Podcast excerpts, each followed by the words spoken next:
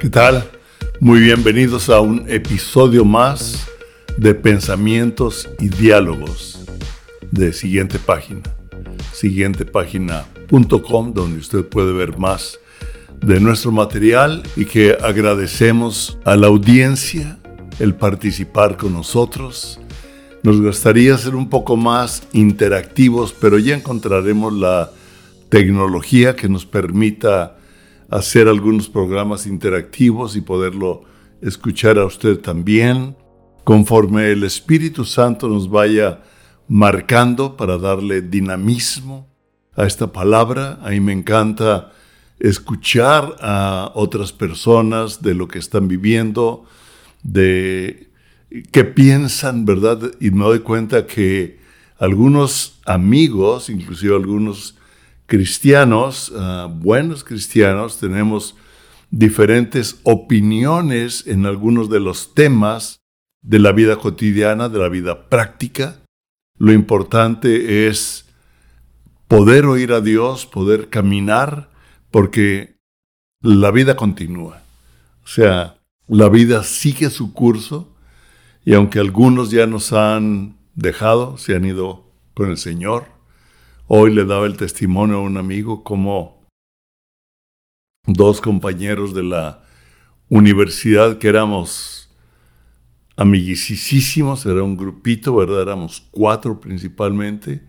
Dos de ellos se fueron con el Señor y le pude dar testimonio de cómo ellos dos los vamos a ver en, ah, eh, eh, cuando nos vayamos a la eternidad que los vamos a poder ver, porque yo sé que se fueron en Cristo, no quiero hablar de ese testimonio, pero confío en que la gran mayoría de los que nos han llegado noticias de que se han ido, tal vez por la edad, tal vez aún en su juventud, ah, se está yendo gente, como lo hemos mencionado, ah, confiamos en la gracia, en la abundante gracia de nuestro Señor para salvación en un mundo en el que estamos viviendo. Y como decía, nuestra, la vida continúa y nuestro peregrinar en esta tierra, porque así nos llaman, Señor, somos peregrinos, vamos de paso. Y nuestro peregrinar entre diferentes épocas, y esta época de una tremenda incertidumbre y controversia, eso es lo que yo veo ahorita, una controversia una incertidumbre en muchas personas y nos hacemos preguntas, la mayoría de nosotros, tal vez usted, ¿verdad? En esa incertidumbre, en esa seguridad de lo que está pasando mundialmente o en su país o en su ciudad. Ah, ¿Qué sigue, no? ¿Qué, es lo que sigue? ¿Qué, es lo que sigue con el gobierno? ¿Qué es lo que sigue con la vida? ¿Qué es lo que sigue con los negocios? Ah, ¿Por dónde me voy? ¿Qué decisiones tomar en este tiempo?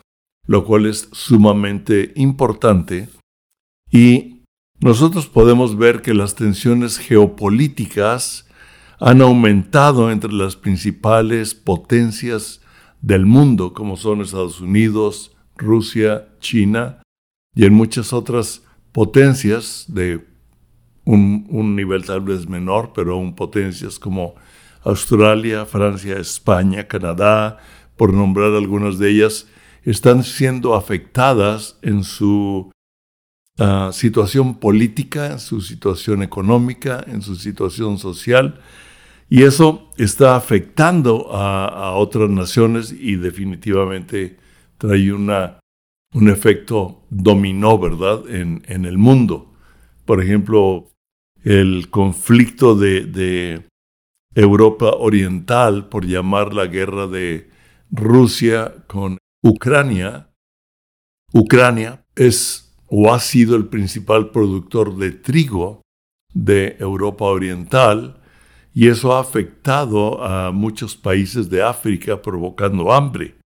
También nosotros podemos ver que el apoyo de Alemania a Ucrania ha provocado fricciones y entre Rusia y están teniendo problemas de surtirse de gas Ah, que es pues, un energético importantísimo, y sobre todo ahora que viene el invierno, ¿verdad? ah, se vuelve un problema donde naciones se presionan unas a otras. Aunque, como lo he dicho en otros episodios o en otros programas, nuestro propósito no es ser un programa noticioso, sino, pero sí menciono algunas cosas para dar una cierta perspectiva y contexto a la palabra de Dios, a lo que la Biblia nos habla, para poder, para poder darnos una guía, para poder uh, entender algo en medio de lo que estamos viviendo y que vamos a continuar viviendo en diferente forma, porque como digo, la vida continúa, que sigue, yo no le podría decir, hay opiniones de eh, economistas, de políticos, de estudiosos que ponen algunas cosas, pero nuestra perspectiva debe estar en la palabra de Dios como fundamento para poder vivir uh, conforme al Espíritu, aplicar la palabra en una forma práctica, conforme el Espíritu nos habla en cada una situación que es personal, que es local. Y nosotros podemos ver que Pablo, en la primera carta que le escribe a Timoteo, ahora estamos hablando de aproximadamente dos mil años después de la resurrección de Cristo. Nosotros conocemos la historia de Pablo, ¿verdad? Ah, cómo tiene un encuentro con Cristo. Ah, Cristo le es revelado y durante varios años él tiene una revelación y ahora está él discipulando a Timoteo.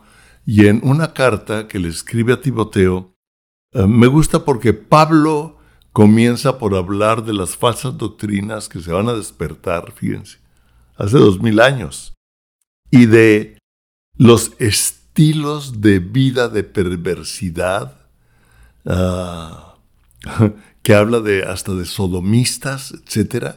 Usted puede leerlo en la carta, la, la variedad de maldades que Pablo le está haciendo referencia a Timoteo pero lo interesante es que Pablo se califica a sí mismo como pecador. Y nosotros cuando oímos el testimonio ah, de Pablo, él dice, de la tribu de Benjamín, circuncidado el octavo día, hebreo de hebreos, o sea, fariseo, ¿verdad? O sea, era un hombre muy apegado a la religión. Entonces no creo que él haya sido de, del tipo de vida, pero sí tenía una doctrina equivocada en cuanto a la forma de vivir, en cuanto a la ley, en cuanto a, las doctrinas de hombres, etc. Y él se ubica como pecador, pero ah, habla de la, de la fe, de la gracia y el abundante amor que es en Cristo Jesús. Y en, ahí en la primera carta, en el primer capítulo de Timoteo, versículo 14, dice, pero la gracia de nuestro Señor fue más abundante. O sea, Él se ubica en medio de todo.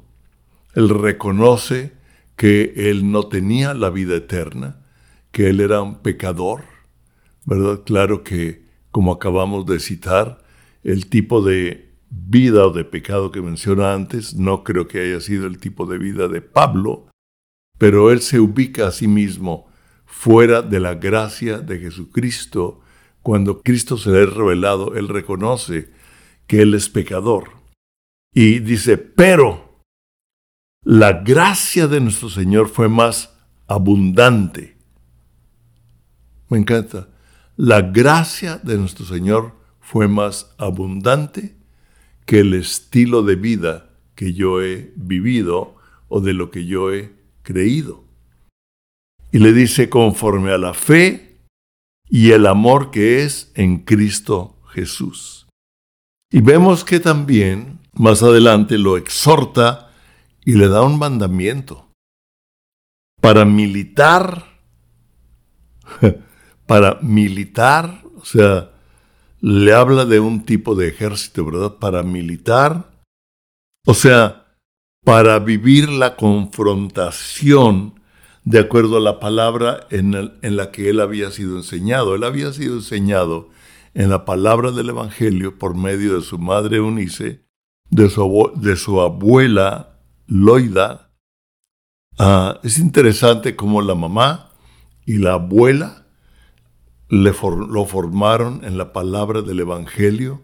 En la segunda carta que le escribe, se lo recuerda y le dice que avive el don que ha sido puesto en él, de acuerdo a las enseñanzas de su mamá y de su abuela. Qué importantes somos los padres, las madres, los abuelos, las abuelas en la formación de generaciones para sembrar en nuestros niños, en nuestros jóvenes, la palabra de Dios.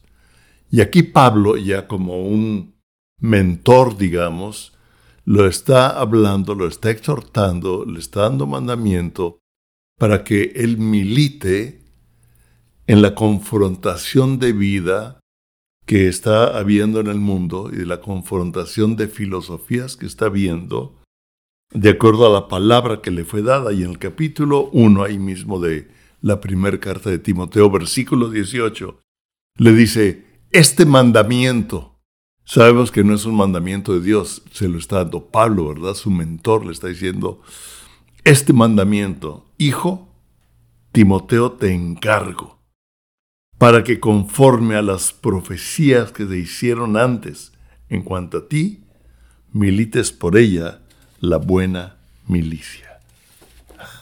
Es interesante, o sea, las palabras que se han hablado sobre de tu vida, tómalas, ya hablamos de la palabra profética anteriormente en uno de los episodios, ¿verdad? sobre la palabra profética y después, ahí el mismo al capítulo 2, en esta carta de primera, la primera que manda a Timoteo, nos exhorta a todos, o sea, nos incluye ya no nada más a Timoteo, sino a todos los que estamos leyendo esta carta, que también lo que él le dice a Timoteo lo podemos tomar como una forma personal, porque es el Espíritu Santo inspirando a Pablo para escribir esta carta y que nosotros después de dos mil años sigamos aprendiendo. Y algo que ah, le, le, dice aquí en el versículo 1 al 6, dice, exhorto ante todo, aquí ya lo está hablando en general, a que se hagan rogativas, oraciones, peticiones y acciones de gracias. Wow.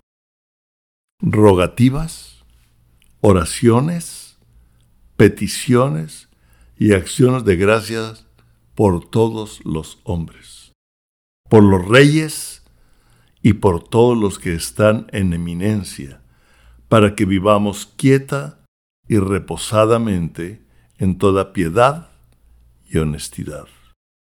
O sea, que haya una paz en medio de la sociedad, con el gobierno, en medio del gobierno, en el cual nosotros podamos seguir viviendo la vida que el Señor nos ha enseñado, reposadamente en toda piedad y honestidad, porque esto, dice, es bueno y agradable delante de Dios nuestro Salvador, el cual quiere que todos los hombres sean salvos. O sea, el deseo de Dios es que todos sean salvos.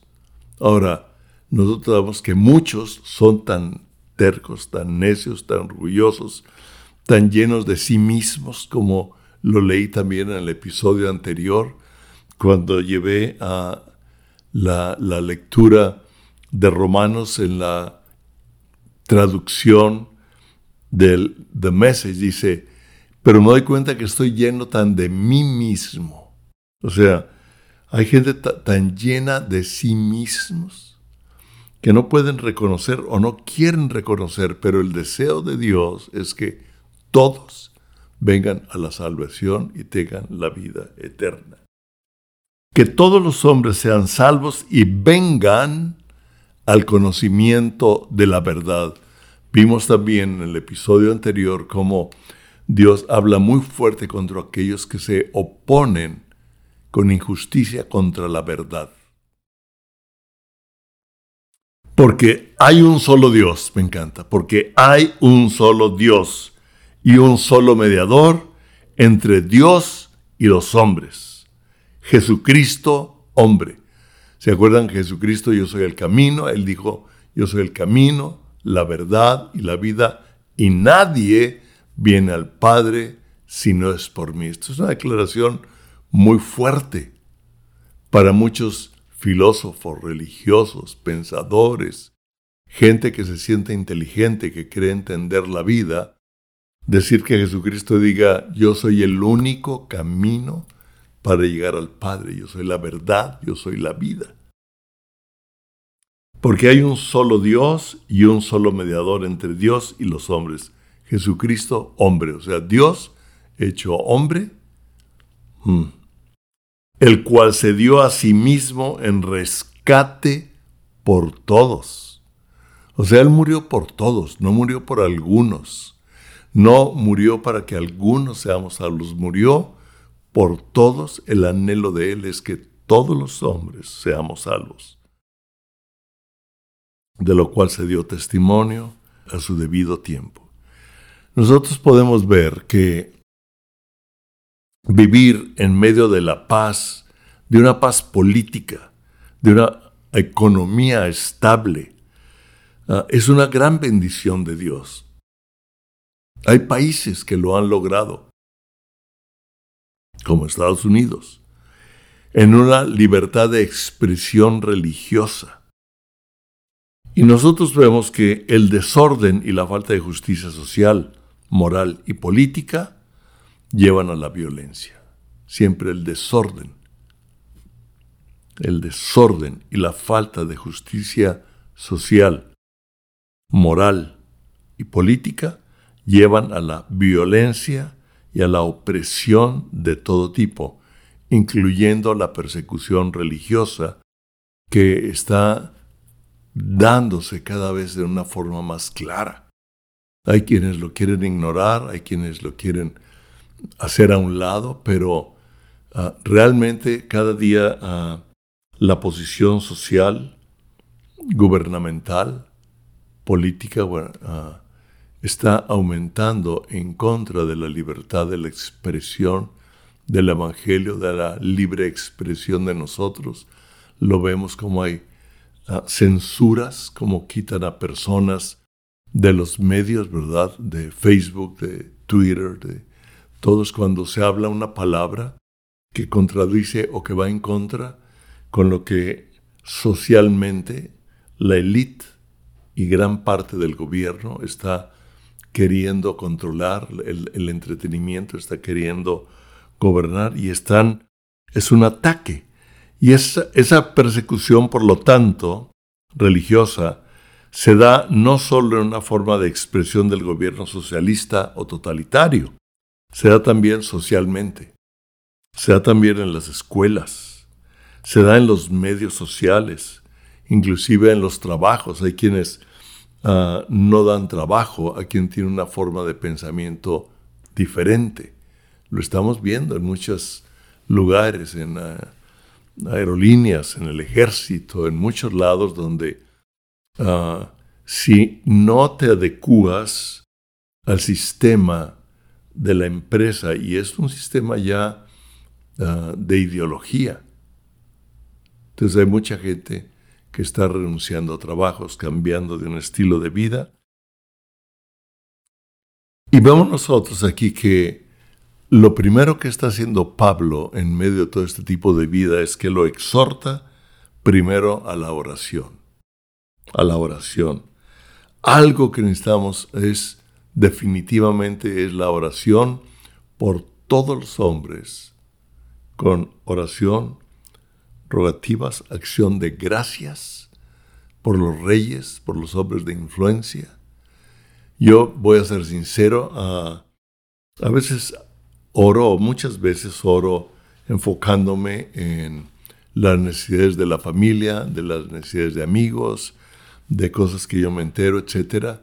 Pero realmente, y ahorita el Espíritu me ha convencido de orar más por el gobierno en vez de nada más exponer lo que se está viviendo en los diferentes gobiernos, realmente orar para que venga una revelación, para que venga un cambio, para que venga un rompimiento en lo que esas huestes de maldad están trayendo o influyendo a los hombres que están en eminencia con el poder económico, con el poder político, con el poder de la violencia, para tomar control sobre una sociedad. Y están robando esa paz. Es que Pablo nos exhorta a la oración. Es lo primero que podamos ver. Algo también que necesitamos, que necesitamos entender en la palabra de Dios es que nuestro Dios es eterno. Él es la palabra.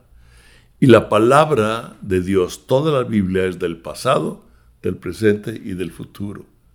Dios nos dice, Dios es el mismo ayer, hoy y siempre. Y cuando esto se escribió, fue hace ya miles de años, ¿no? Dice, yo soy Dios es el mismo ayer, hoy y siempre. Dios es alguien que nos ayuda a ver el pasado para poder ubicar el presente y nos da una perspectiva del futuro conforme a los planes de Dios, conforme a la historia de Dios, para que podamos adecuarnos y poder vivir lo que el Espíritu nos revela y Él nos da sabiduría en forma práctica. Pídale a Dios sabiduría para vivir en forma práctica lo que, lo que nosotros necesitamos. Porque le voy a decir algo a Dios, nadie lo toma por sorpresa. Nadie. Y nos lo deja escrito desde la antigüedad. Wow. Para poder, uh, nos lo deja escrito por hombres inspirados por el Espíritu Santo para hablarnos en esta época. Nos hace ver la perspectiva del futuro, nos hace tomar el ejemplo de los tiempos antiguos para vivir el presente. En Isaías 46, versículo del 9 al 13, desde Isaías, nos dice, acordaos de las cosas pasadas. ¿Se acuerda que hay un versículo que dice que dejemos las cosas pasadas algunas veces parece que la Biblia se contradice, pero no. Más bien se compone que el Espíritu Santo nos ayude a que dejar del pasado, pero que acordarnos de la historia o del antiguo. Y dice, acordaos de las cosas pasadas desde los tiempos antiguos, porque yo soy Dios. Y no hay otro Dios. y nada hay semejante a mí. Me encanta. Mucha gente de los filósofos, de los intelectuales, de los pensadores podrían decir, no hombre, este es un Dios muy, muy, ah, muy personal, se cree mucho. Dice, no hay otro como yo, no hay nadie semejante a mí. Y realmente no hay nadie semejante a Jesucristo, semejante a Dios. El problema es que el hombre quiere hacer a Dios a imagen del hombre, cuando Cristo murió para hacer al hombre a imagen de Dios. Y nosotros necesitamos seguir siendo transformados. Y dice en el versículo 10 del capítulo 46 de Isaías, dice, que anuncio lo por venir desde el principio. O sea, les anuncio lo que está por venir desde el principio, desde la antigüedad y desde la antigüedad lo que aún no era hecho. ¿Qué digo? Mi consejo permanecerá y haré todo lo que quiero. Wow. Que llamo desde el oriente al ave y de tierra lejana al varón de mi consejo. Yo hablé y lo haré venir. Lo he pensado y también lo haré. Está hablando de futuro. Oídme, duros de corazón, que estáis lejos de la justicia. Haré que se acerque mi justicia. No se alejará, y mi salvación no se detendrá, y pondré salvación en Sión y mi gloria en Israel. Wow. Y mi gloria en Israel. Es interesante. La gloria de Dios va a venir sobre Israel. Como lo hemos hablado antes, lo hablo desde el primer libro. Israel es el reloj del tiempo. Israel es desde el principio de la historia. Israel es la nación que nosotros podemos ver y entender para poder comprender los tiempos que estamos viviendo y lo que Dios está haciendo. Y Él dice, voy a poner mi gloria sobre Israel. ¿Qué tiene que ver Israel en nuestra fe cristiana? Ah, en Estados Unidos es muy marcado el apoyo a Israel. Hay otros países, sobre todo ah, ah, México, Centroamérica, Sudamérica, en que no se le da a Israel la importancia. Pero nosotros podemos ver que desde Abraham dice, bendeciré al que te bendijere y maldeciré al que te maldijere. A la descendencia de Abraham, que es Isaac, y Jacob, Jacob es Israel, y él bendice a la nación de Israel desde un principio a través de un hombre que le creyó a Dios, y esa bendición sigue siendo para todos nosotros. Nosotros, la raíz nuestra viene de Israel, de ahí viene la historia del cristianismo, por eso llamamos que nuestra religión, por llamarle religión, es judeo-cristiana porque su raíz está en Israel, en Cristo es tomada, es afirmada, en Cristo se centra, en Cristo se centra todo el Evangelio, todo el Antiguo Testamento, todo el Nuevo, y Cristo es la piedra angular, lo dijimos anteriormente en cuanto a la palabra profética. Así es que es, es importante entender a Israel en nuestra fe cristiana. Nosotros también podemos y debemos amar a Israel activamente. Orar por Israel, bendecir a Israel y participar activamente en la forma que podamos. Yo sé que no todos.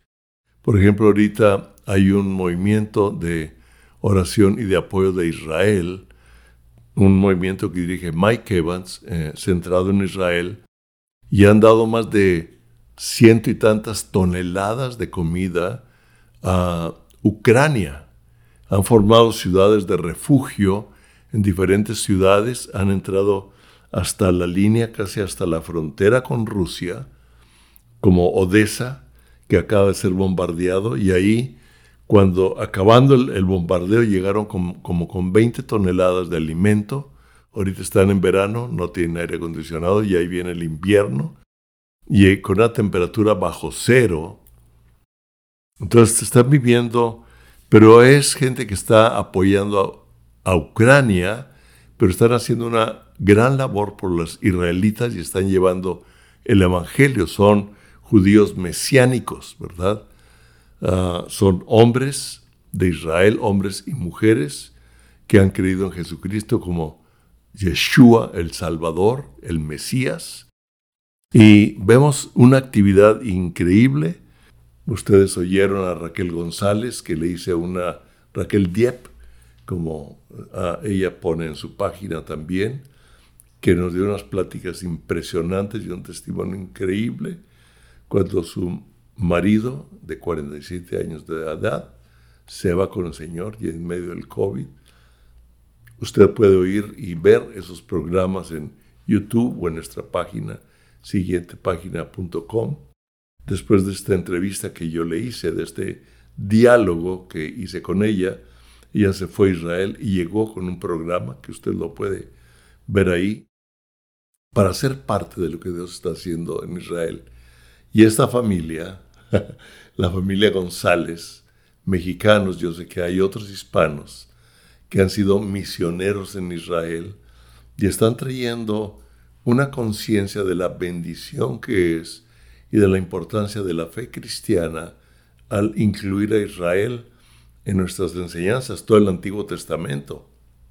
Jesucristo fue judío, Pablo, hebreo de hebreos, o sea, ah, Pedro era judío, ¿verdad? Nosotros vemos la gran influencia del pueblo y de la cultura judía en nuestras vidas, en la fe cristiana, lo que estamos hablando y oyendo de Isaías, es de Israel, lo que leímos de Pablo, Timoteo, etc.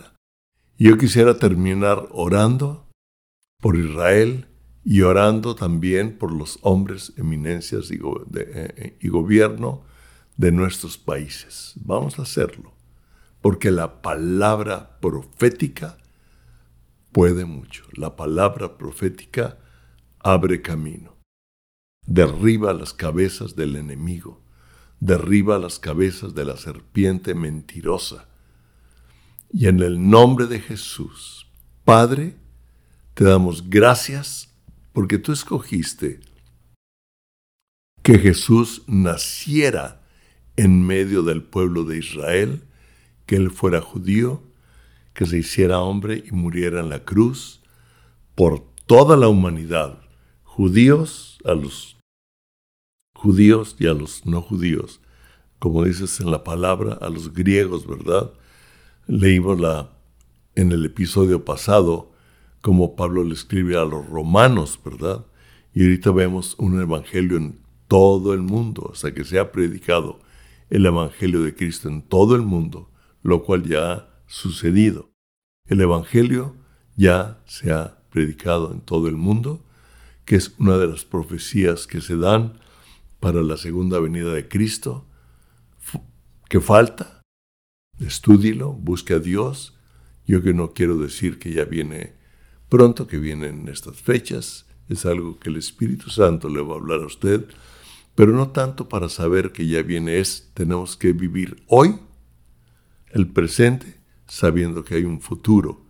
Y nuestro futuro es la nueva Jerusalén, cuando Jesús regrese, si es usted el rapto, si cree en Él o no cree. En la palabra de Dios el Espíritu Santo le va a revelar en estos tiempos lo que hay que vivir, lo que necesitamos vivir.